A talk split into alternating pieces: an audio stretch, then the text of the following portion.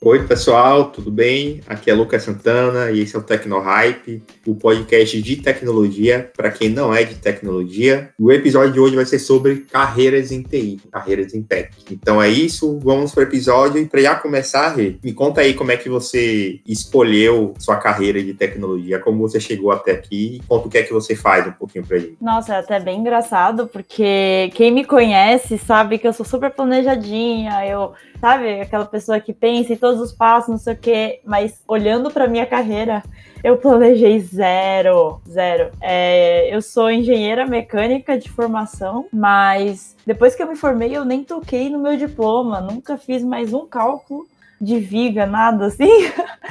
É, eu, eu fui para uma startup no meu último estágio da faculdade, e daí lá é, tinha bastante uma parte de analytics, porque era a parte de risco. Beleza, depois, assim, eu já. Daí eu comecei a ver o pessoal programando ali, achei legal tal. Entendi que o programar não era aquele estereótipo que a gente tinha, sabe? De o pessoal nerdão, num cantinho, quietinho ali, fazendo suas coisas sozinho. Uhum. E, e depois eu, eu, assim, fui para desenvolvimento back-end. Programei em Java, difícil de acreditar, mas eu programei em Java, é, numa consultoria. E foi aí que eu comecei a aprender a, a programar de verdade, assim. Eu já tinha visto alguma coisa em C na faculdade, mas foi aí que eu vi, entendi ah, existe uma API, existe, é assim que faz um site e, e, pensar, começar a ter essa lógica, né, da aplicação ali. Aí você falou um monte de palavrinha, um monte de letrinha, mas até antes de você falar, explicar um pouquinho mais, conta pro pessoal sua pesquisa que você tinha sobre carros, que eu acho maravilhosa essa pesquisa que você fazia. A minha pesquisa, ah, no meu TCC?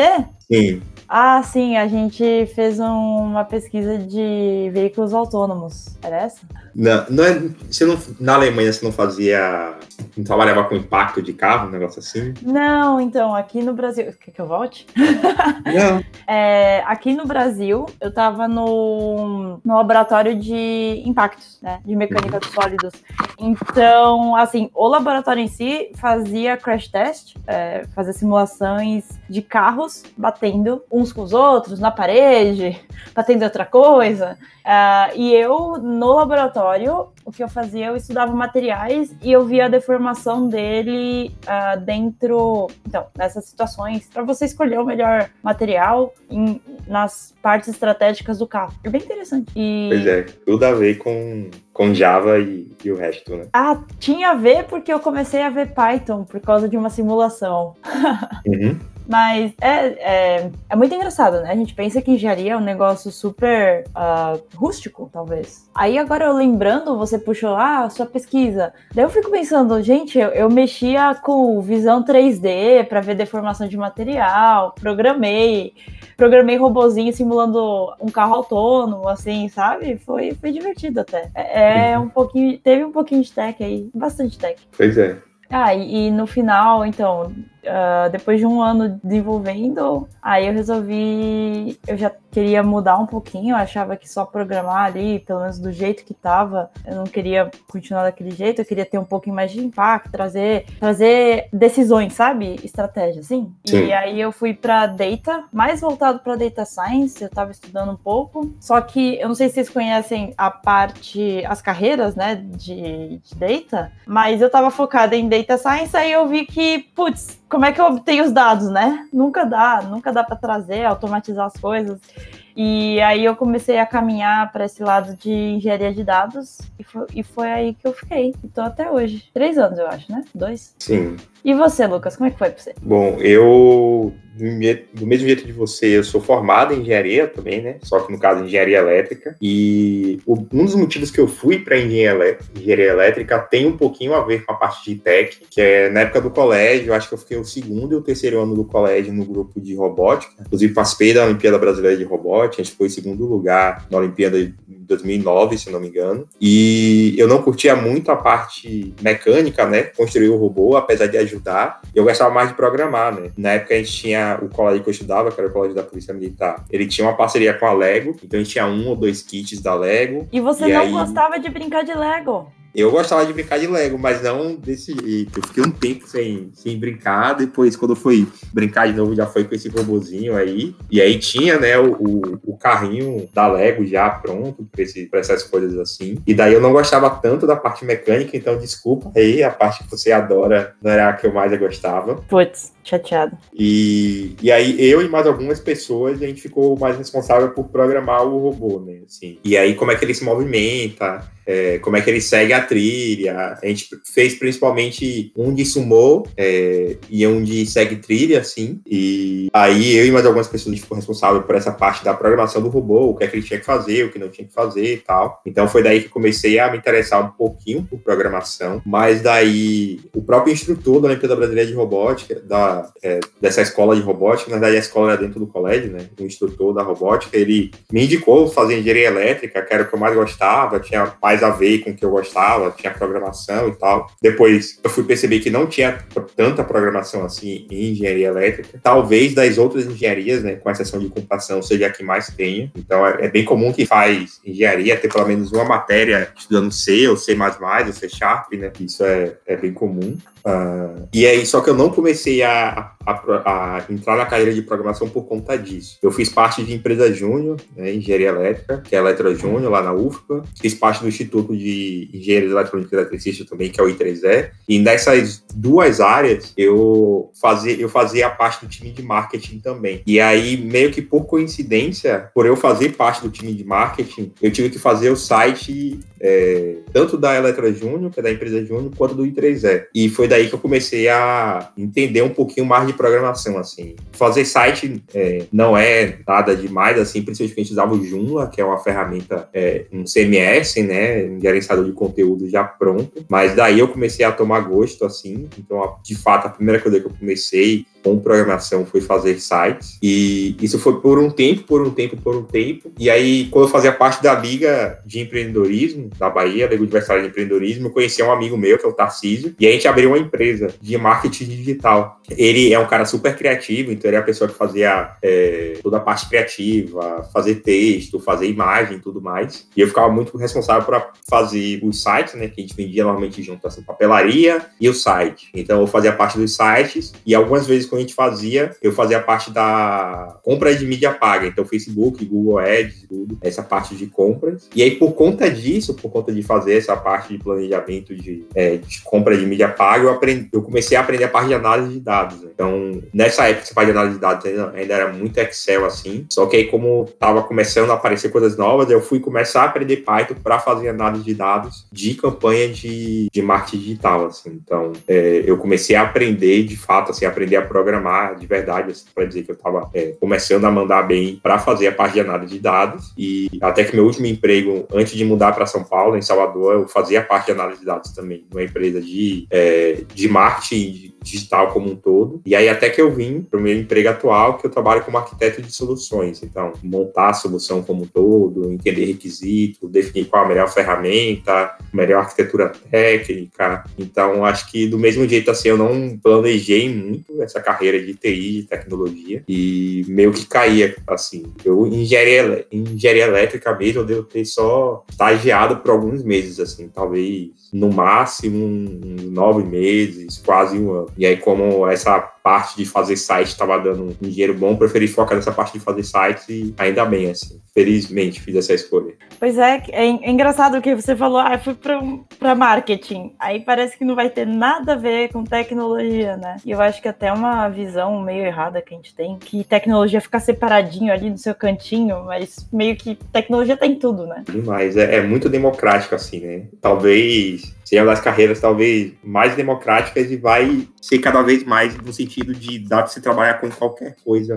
com tecnologia. Né? Cada vez mais a gente está lançando tecnologias novas, a gente tem internet das coisas, então daqui a pouco um negócio que era só moda, que é, sei lá, fazer uma camisa, que era um negócio que até então era só moda, daqui a um tempo vai ter um, um, um aparato de tecnologia de programação enorme assim até fazer aquela camisa, né? assim, IoT e coisas nessa linha assim. Sim, daí eu acho que até é interessante a gente falar um pouquinho de quais são as carreiras dentro de TI, que, enfim, né, como eu falei antes, eu achava que era só aquele dev que ficava no cantinho sozinho, mas não é, não é assim, né? Sim.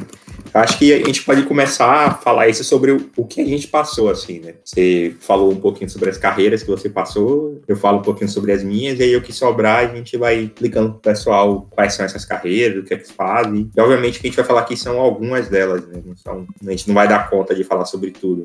Show, é, é, Bom, eu posso falar que, no, assim, parece que não é de tecnologia, mas quando eu tava em risco, se você for pensar, o que eu era era tipo analista de dados, sabe? Era pegar, ver o que tava acontecendo e dar um, algum, na palavra bonita, insight, né? Dar uma visão do que tava acontecendo. E querendo ou não, isso você pode usar o Excel, mas quando você tá com muitos dados ali, fica mais fácil se você usar uma linguagem de programação, Python e tal. Então, é, bom, tem essa parte de análise de dados já, que é bem mais ligada com negócio do que tecnologia. Mas depois, quando eu virei uh, desenvolvedora, é, realmente é engraçado que não é um trabalho que você faz sozinho, né? Pelo menos pra mim, eu fazia uma equipe inteira e eu tava mexendo um pedacinho, o outro mexia no outro, a gente tinha que se comunicar para encaixar esses dois pedacinhos juntos e, e, montar o negócio novo do produto. Então, assim, é, quebrou bastante aquele estereótipo que eu tinha na minha cabeça, sabe?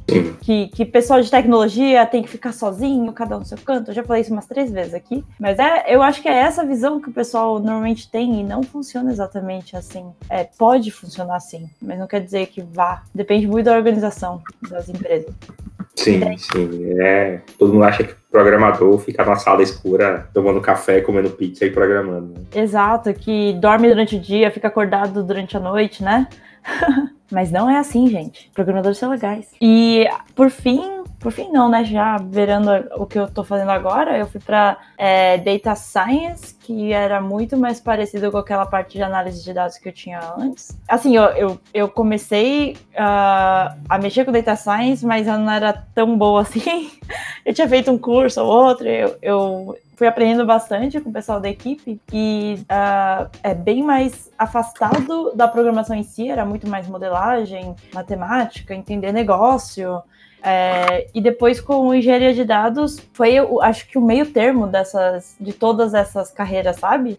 É, tem tech, não é só programação, mas precisa de programação, tem um pouquinho de arquitetura aí também, tem a parte de entender o negócio, e, e foi aí que eu me encontrei em engenharia de dados. E você, Lucas? Antes de responder, até aproveitando que é, quem está ouvindo talvez não tenha entendido, explica um pouquinho mais o que é que faz um cientista de dados, fala um pouquinho de matemática, modelagem, o que é que faz uma pessoa de engenharia de dados, explica um pouco mais pra gente. Show! Falar sobre a, esse mundinho de data, né, que a gente fala, o mundinho de dados, a gente pode falar que tem três grandes áreas é, dentro de dados. Lucas, vai me interrompendo aí também, porque você faz parte desse mundinho.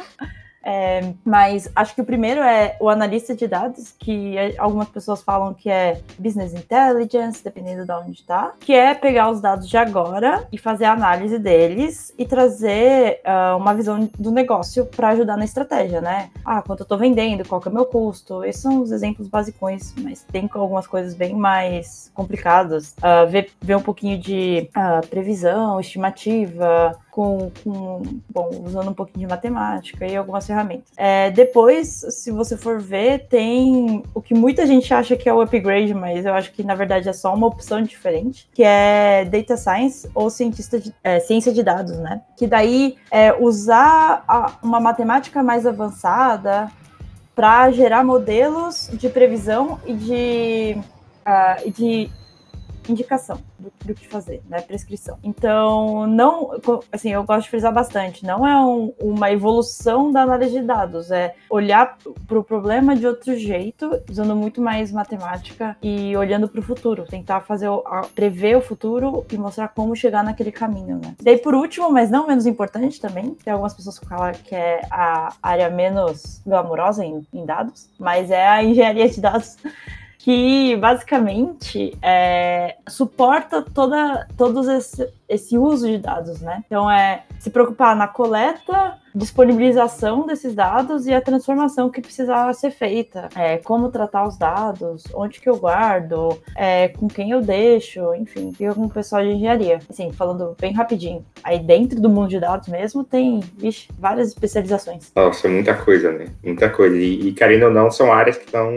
se consolidando de fato agora, né? Assim, enquanto a gente está falando, enquanto a gente está trabalhando, de fato, essa separação de ciência de, ciência de dados, análise de dados, engenharia de dados, é o que está acontecendo muito agora, assim. Sim, e cada vez mais a gente vê uh, uh, carreiras sendo criadas nas interseções dessas áreas, sabe? Assim, se você misturar um pouquinho mais de data science com engenharia de dados, talvez tenha um cara de data ops, que o pessoal está chamando agora, ou de ML ops, né, de machine learning é, operations, enfim. E é como você falou, é muito novo, não tem nada definido, fica mudando toda hora, o pessoal é, começa a achar necessidades dentro desse mundo e vai criando uh, vagas novas. Sim. E aí, falando um pouquinho do que eu trabalhei, né? Não necessariamente que é, ter ficado especialista nisso tudo, se for pegar da minha história assim, né? Como eu comecei programando para robótica, então essa área seria bem mais focada assim, é, de fato em robótica ou em sistema de especialistas, né? Que eu vou programar um, um robô ou um sisteminha para fazer um negócio bem específico. Então, seguir uma luz de um tal jeito, seguir uma linha de tal jeito, tem que ter tal comportamento, analisar os dados é, daquele robô que ele está lutando para gerar um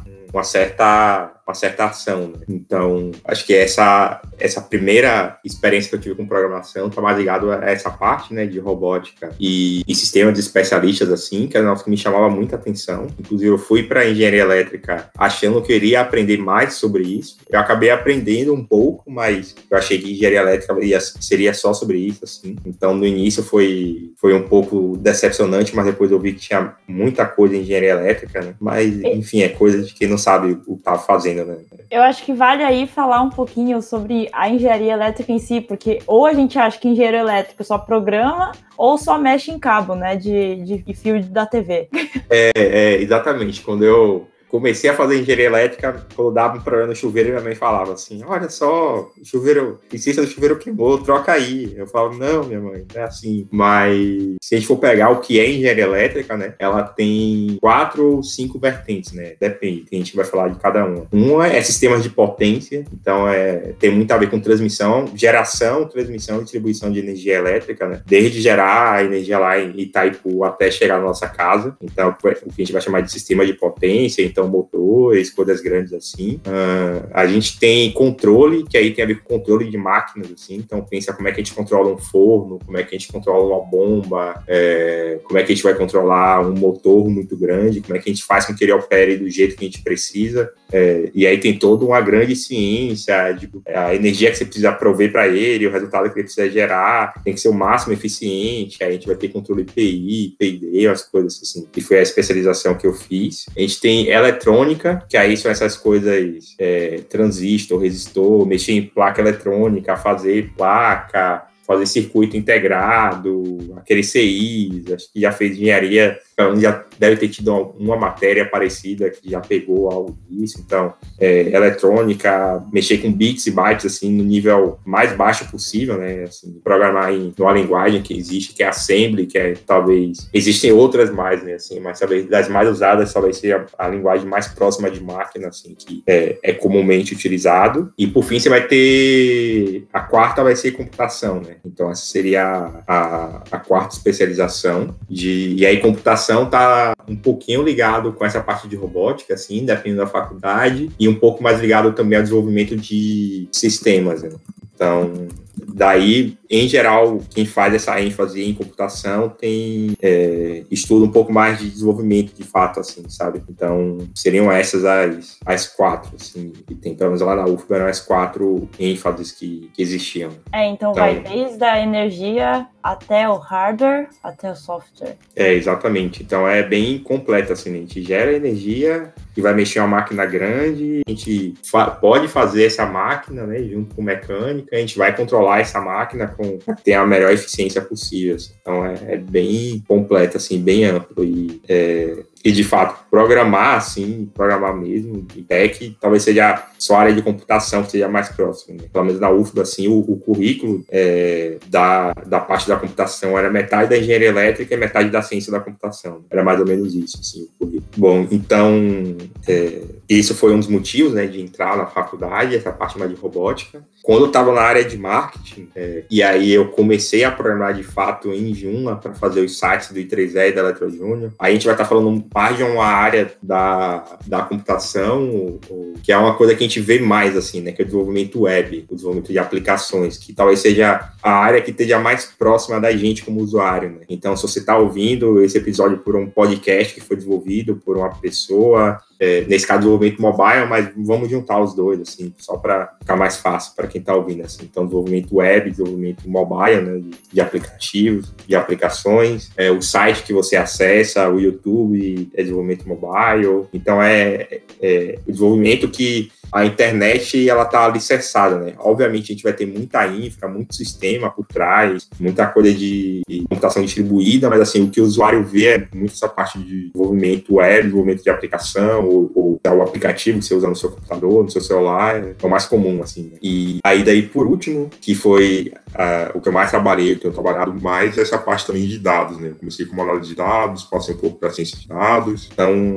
que é isso que você já falou, né? Então, análise de dados você está olhando um pouco para o passado, ciência de dados está olhando para o futuro, sempre pensando em como é que a gente consegue analisar uma quantidade grande de dados, trazer insights, prever alguma coisa, é, analisar de uma maneira diferente. Então, essa carreira de dados é uma carreira que está crescendo bastante, assim, e principalmente pela, assim, pela capacidade que a gente tem de processar dados agora, né? As técnicas que a gente usa de fato, assim, para ciência de dados, para análise, análise de dados, é da talvez década de 70, 80, novas tecnologias de arquitetura estão surgindo agora, mas as técnicas mais básicas são antigas, né? Mas só de fato agora que a gente tem poder computacional para de fato processar essa quantidade imensa de dados. E por último, você falou que agora você trabalha com arquitetura. Arquitetura, Isso. você constrói prédios?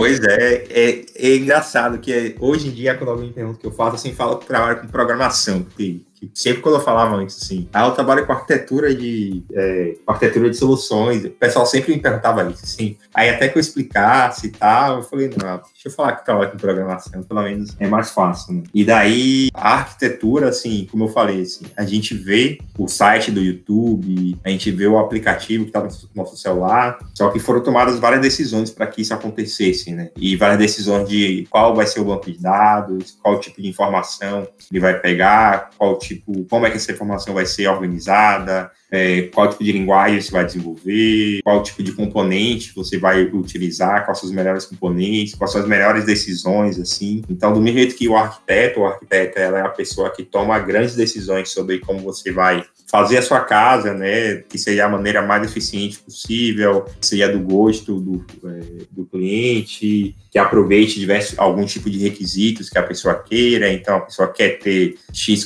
quartos, quer ter uma área verde na casa, então uma pessoa da arquitetura vai fazer isso. Então, é, é bem isso que eu tenho feito pensando em tecnologia, né? E aí, por conta disso, eu acabo tendo que aprender e trabalhar com quase todas as áreas da tecnologia em algum nível, né? Então, tenho que aprender sobre infraestrutura, sobre banco de dados, sobre desenvolvimento web, sobre dados, é, aprender sobre DevOps, que é uma outra coisa, assim, que a gente pode falar um pouco mais na frente, mas é, é, basicamente tomar decisões grandes sobre o que é que a gente vai fazer e principalmente, assim, não principalmente, mas uma grande atribuição é conversar com as áreas de negócio para, de fato, traduzir isso em, em, em, requisitos técnicos, né? Um grande trabalho meu é, é traduzir a parte técnica para a área de negócios e traduzir a área de negócios para a parte técnica. Você pode dar um exemplo dessa tradução? Que, assim, como é que você vai pegar, o que, que é um requerimento de negócio e como ele é traduzido para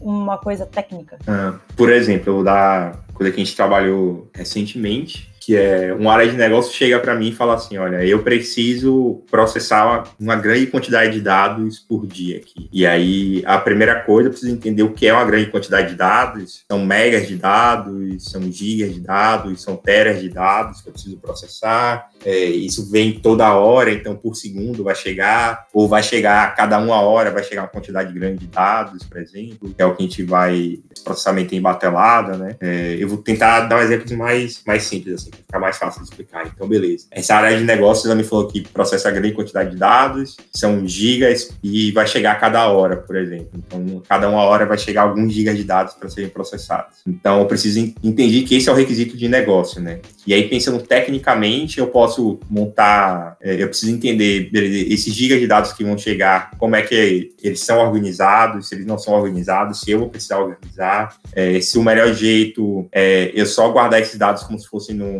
é, numa pasta de computador, que é o que a gente vai chamar de de data lake, é, bem entre aspas, assim, né? não é isso, mas bem entre aspas seria o que seria. Ou eu preciso desse dado super organizado, vou guardar no banco de dados. E qual a melhor maneira de fazer essa, esse transporte do, desses arquivos que vão chegar, ou desses dados. Se eu posso, eu posso, mesmo que vai chegar de hora em hora, mas eu poderia escolher transferir a cada três horas, e para isso eu usaria uma tecnologia específica ou não. Uh, qual seria a melhor linguagem para lidar com isso? Então a gente falou muito de dados, assim, dados dados, é, a linguagem acaba tomando muito, assim, é, tomando muito mercado é o Python, né? Todo mundo trabalha com dados acaba mexendo em Python em algum momento, ou em R, né? Mas principalmente em Python. Mas quando a gente fala em processamento de dados em larga escala, a gente acaba mexendo também com Java ou Scala. Então, beleza, nesse caso eu teria que utilizar o Java ou Scala para fazer esse processamento grande de dados, provavelmente mais o Scala, né? E aí eu teria que escolher uma tecnologia específica, como o Spark, para processar.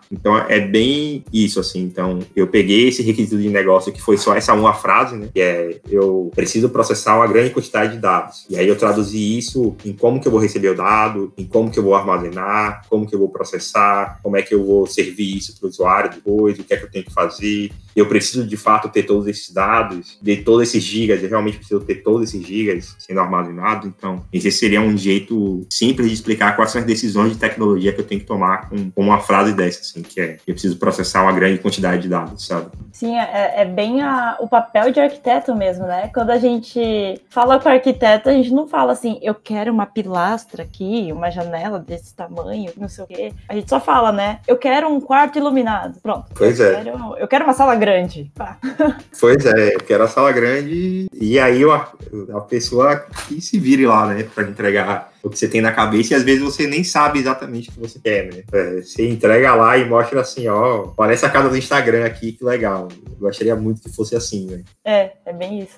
E falando até de outras carreiras que a gente não citou nesse nosso percurso, Lucas, mas uma coisa importante que me veio à cabeça é segurança, né? Também faz parte de TI e é bem importante. Sim, bastante, assim. É, sendo muito sincero, eu trabalhei pouco com segurança. Né? Eu mesmo, né, apesar de trabalhar muito junto com o time de segurança, mas eu trabalhei bem pouco. E quando eu trabalhei, tinha muito a ver com desenvolvimento web também, né? Você vai pegar o WASP, eu não lembro exatamente qual é a, a tradução específica, mas são as principais vulnerabilidades que aplicações têm, né? SQL Injection e, e outras afins. É, mas é extremamente relevante e é o que dá a segurança de a gente continuar usando nossos aplicativos, cadastrar nossos cartões de crédito, utilizar o aplicativo do banco no celular, só porque a área de segurança está funcionando muito bem. Sim, e é importante lembrar que segurança não é só essa parte digital, não física, né? Mas também tem a parte física da segurança. Nem se falou, quando você vai passar um cartão, daí tem também uma parte de segurança lá. Quando você vai usar o seu celular, o, o, o hardware, né? Essa, a parte física que a gente está vendo, sempre tem um time de segurança envolvido também. Sim, sim é, é, bem importante, né? Tem uma área que a gente não falou também, assim, que você mexe mais, acho que seria legal você falar a parte de infra, assim, né? Você, como engenheiro de dados, acaba mexendo bastante com infra, né? O que é que faz uma pessoa de, de infraestrutura? A parte de infraestrutura é a que constrói as coisas. Acho que é bem complementar à parte de arquitetura, né? Eu imagino muito, muito a arquitetura é definir os blocos e como eles têm que ser montados. A infra vai juntar esses blocos, né? Então, tá, a gente precisa de um banco de dados e a gente precisa de um processamento rápido e disponibilizar esses dados não sei onde. Como é que eu ligo tudo isso e como é que eu, eu ligo essa maquininha, né? Como é que eu faço o, o dado entrar para ser processado e sair. É, infraestrutura é bem isso, é essa cola que junta tudo e faz a coisa engrenar e, e funcionar. Sim, é de fato, não, eu não vou dizer que é isso, mas está bem próximo, quase bem próximo ali do, do hardware, né? Assim, é, é o mais próximo de hardware que talvez a gente tenha na nossa na nossa no que a gente trabalha assim né de programação tudo é, é, é. desenvolver o banco de dados desenvolver o Hadoop ali, desenvolver a VM tá? é importante lembrar que pelo menos uh, eu a gente aqui né a gente trabalha bastante com nuvem a gente então servidores em algum lugar a gente não precisa é, ligar o computador de fato, colocar, instalar as coisas naquele computador fisicamente. E o que muda bastante também nessa parte de infraestrutura. Sim. E aí tem a, a, a carreira que é a a Norvana das carreiras, que é a DevOps, né? Ou a DevSecOps. Você também trabalha com algo parecido com isso, né? Eu tenho que, eu admito que eu não conheço muito o DevOps. É, acho que explicando mais para o pessoal, é, é muito comum, ou pelo menos era muito comum, assim, é, no momento que o desenvolvedor, né, a desenvolvedora web, ela fazia aquele sistema, então, beleza, eu fiz o aplicativo, fiz o meu site, agora preciso colocar em produção, preciso fazer com que as pessoas acessem. Eu vou lá entrego isso para uma pessoa, é essa pessoa de infraestrutura, né, essa pessoa de operações, e essa pessoa coloca esse site no ar. E isso era um negócio que era muito separado durante muito tempo. Então, voltando na nossa, nossa discussão da arquitetura, era como se o arquiteta pegasse, o arquiteto ou arquiteta fizesse aquele, aquele plano ali, fizesse o, a planta baixa, entrega é, para a pessoa de engenharia, que seria no nosso caso essa pessoa de infra, e depois elas nunca mais se falam. E se desse algum problema na casa, você nunca sabe. É,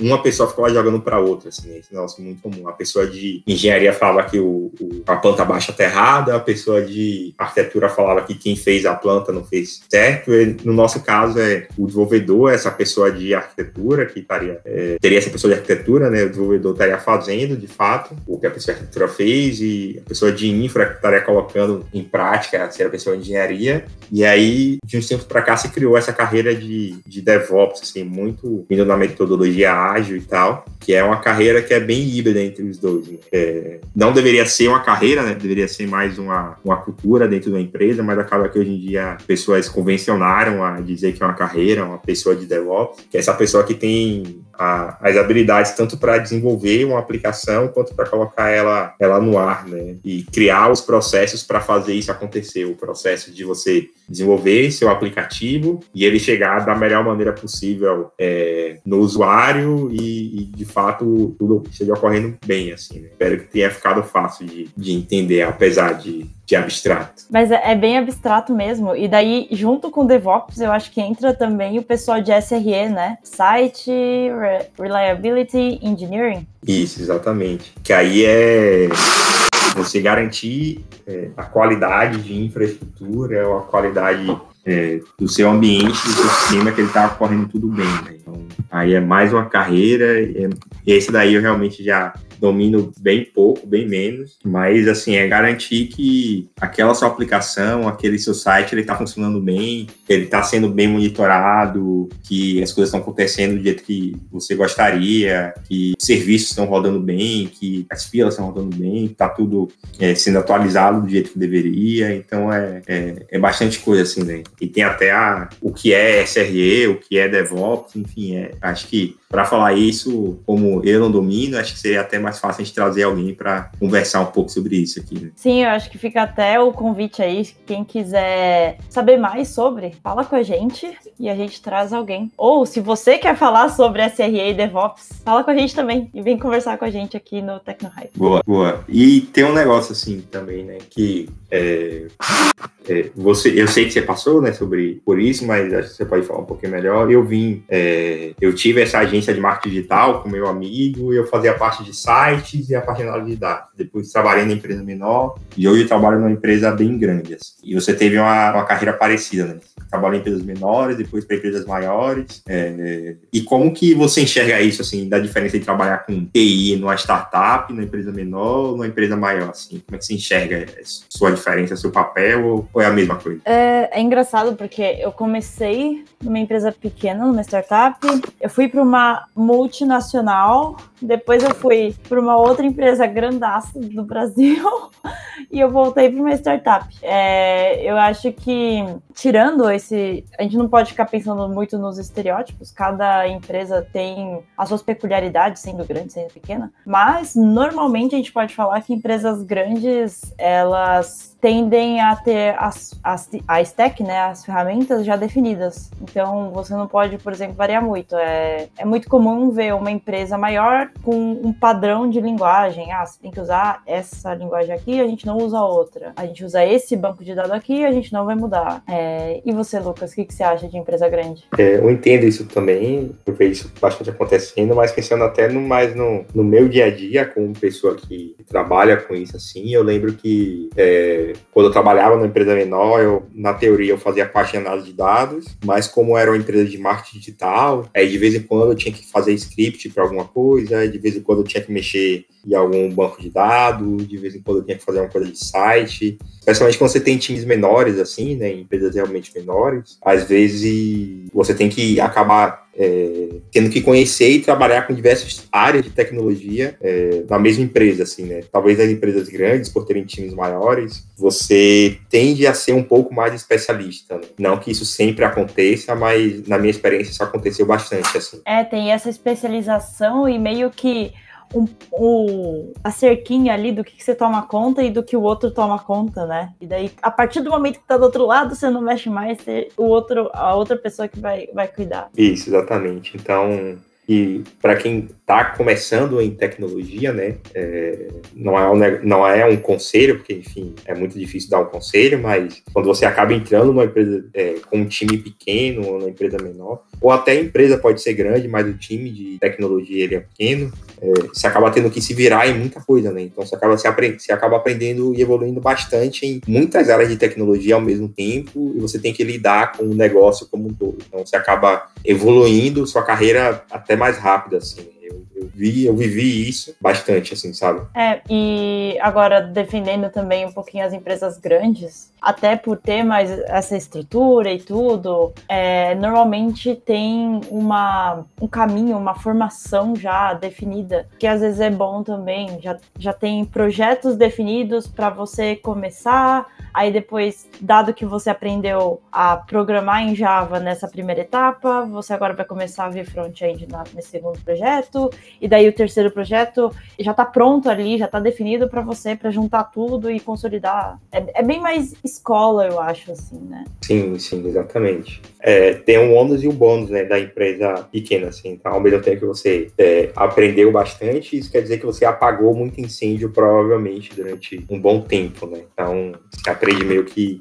é bom para aprender, mas aprender meio na marra, assim, empresa grande tem, tem isso também. Né? E depende bastante também. Eu tive a experiência também de trabalhar como se fossem startups dentro de, dessas empresas maiores, assim, startups internas, né? E aí você acaba tendo a mesma experiência também, né? Acaba tendo esse benefício de mexer em tudo de tecnologia, de um produto específico, de um projeto específico bem interessante. É, eu acho que o importante, antes de escolher uma empresa ou outra, grande, pequena, é conhecer também bem o escopo do que você vai fazer, então a definição do seu papel lá dentro e a área, né? E a relação dessa área com o resto da empresa, porque varia imensamente. Mesmo você vai pegar várias empresas grandes, a mesma área em cada uma delas pode funcionar de um jeito completamente diferente. Exatamente. Especialmente essas áreas novas, assim, né? É, cada cada empresa implementa e de um jeito bem diferente uma da outra, né? Que é, que é bom, assim, né? Pro sentido do mercado, assim, ter áreas é, iguais, mas são diferentes, é ótimo do ponto de vista de, de diversidade, do jeito que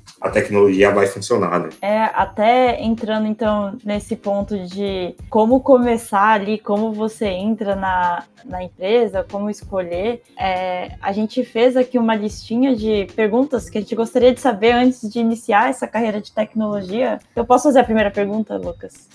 Pode. Tecnologia é só programação? Não, assim, é, com certeza não. É, obviamente a programação ela faz parte do processo, você tem que saber programar, ter lógica de programação, entender, mas tem que entender muito de contexto e do negócio, assim, né? Até a primeira coisa que eu coloquei na minha lista, assim, que é, no final das contas você está programando para resolver um problema, né? É, eu acho que talvez coisa que eu pequei bastante no início foi tentar me especializar muito em uma tecnologia ou em algumas tecnologias, especialmente, e eu queria muito só pelo fato de eu saber aquela tecnologia, querer colocar ela em prática de qualquer jeito, assim. De qualquer jeito não, mas em qualquer cenário, sabe? Então, começava a aprender Python, uma coisa específica, eu queria usar aquilo em tudo e quando não dava para usar, eu já ficava meio, ah, por que, que não tá usando? Não sei o que, dá para usar. Sendo que a gente, na verdade, está resolvendo um problema de negócio, né? Então, tem que resolver um problema, mesmo que seja o mais fácil do ponto de vista de tecnologia, né? Mas for o mais eficiente, é o melhor, né? E mais resolve o problema do, do cliente, do usuário final. É, eu acho que daí entra bem esse lado de arquiteto, do tipo, faz sentido. Não é só porque é bonito que vai entrar aqui, né?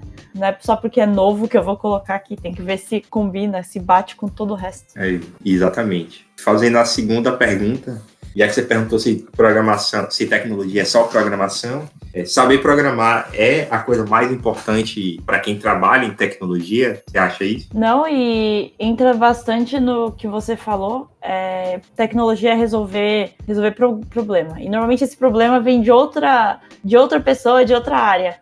Então é importante você conseguir se comunicar com essa área, com essa pessoa e conseguir traduzir porque você tem que fazer, né? Para esse mundo tech. Então sair do mundo de negócio para o mundo de tecnologia.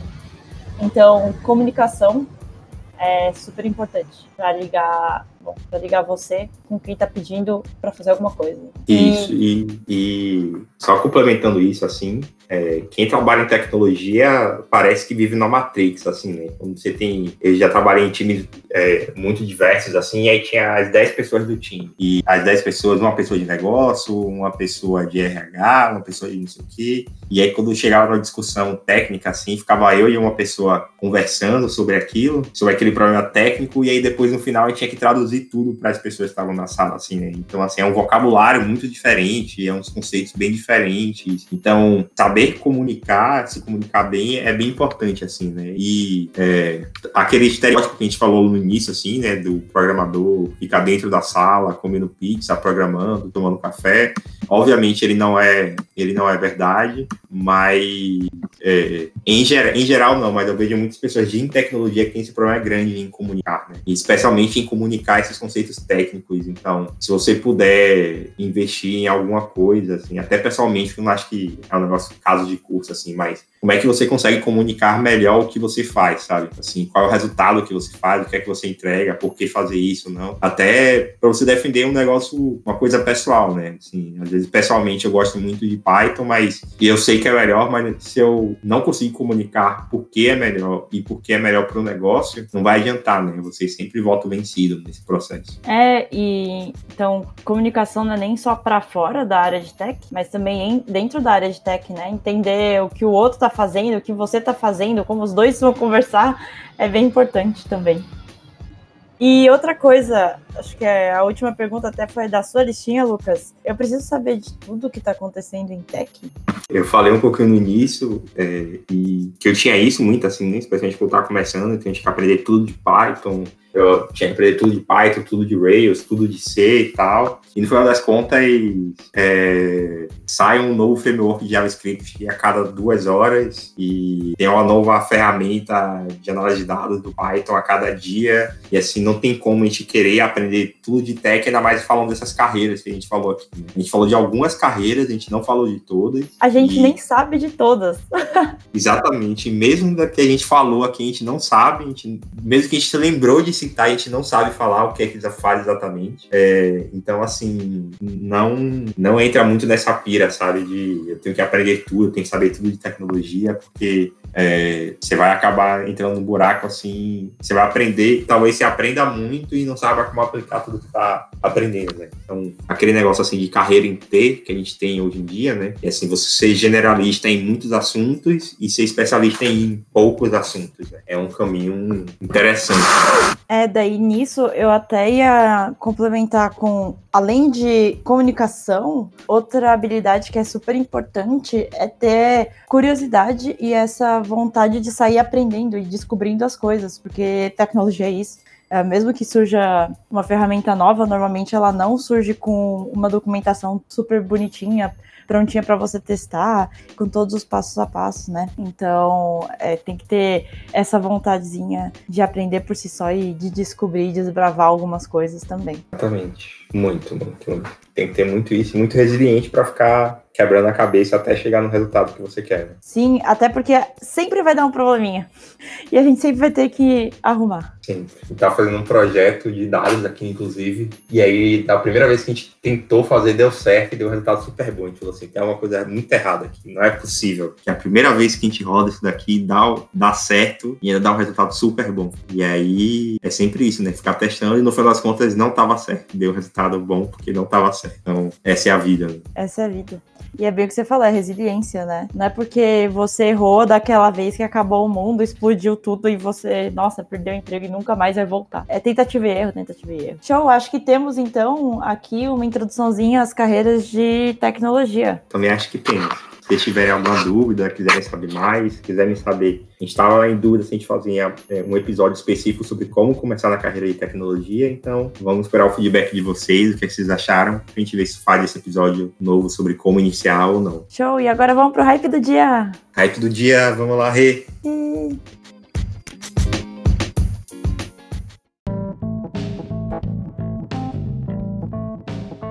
Lucas, qual que é o seu hype do dia? Hype do dia foi uma série da Netflix que eu vi essa semana, que eu achei muito boa, que era uma pergunta que eu sempre me fazia, assim, e nunca tinha visto ser respondido de uma maneira tão, tão legal, que é se pudesse existir, se existissem vidas em outros planetas, como elas seriam, né? Então tem a série da Netflix chamada A Vida em Outros Planetas. Putz, é bom que, essa série? Uh, é bem National Geographic é, de outros planetas, sabe? Então é bem assim, como é que vivem esses seres, como é que são. Então eles pegam uma tese específica que é o seguinte: se vamos pegar planetas que sua constituição é parecida com a Terra, então tem atmosfera estável, é, tem água, tem certos componentes que a gente acredita que são, são interessantes, tem uma temperatura média interessante. Então, assim, eles pegam só planetas em que existem condições parecidas com a da Terra. Eles vão com essa tese, né? E eles falam que existem bilhões de planetas pelo universo que provavelmente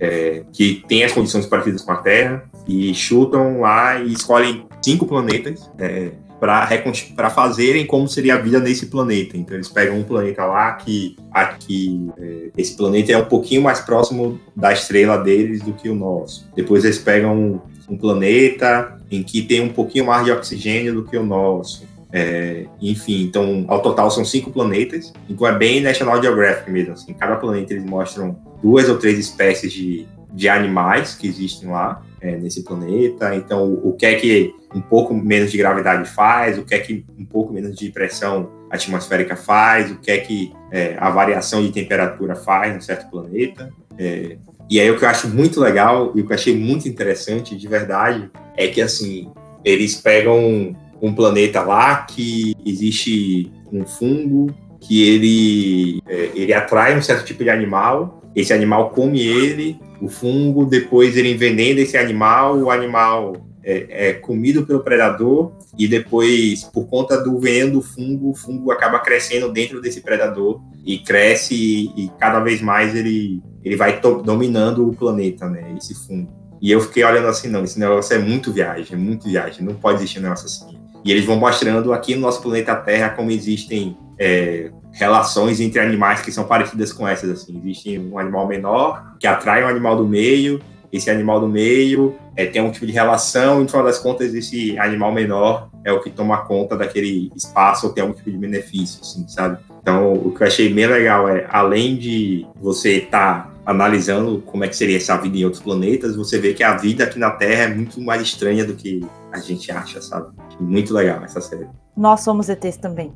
Pois é, nós somos ETs também. É, foi a, a conclusão que tem que chegar lá. E aí o quinto é o, o, quinto episódio é um super legal também, que é se existisse vida inteligente em outro planeta. Como seriam esses, é, esses aliens, esses extraterrestres? Como seria essa vida inteligente? E aí é bem interessante também.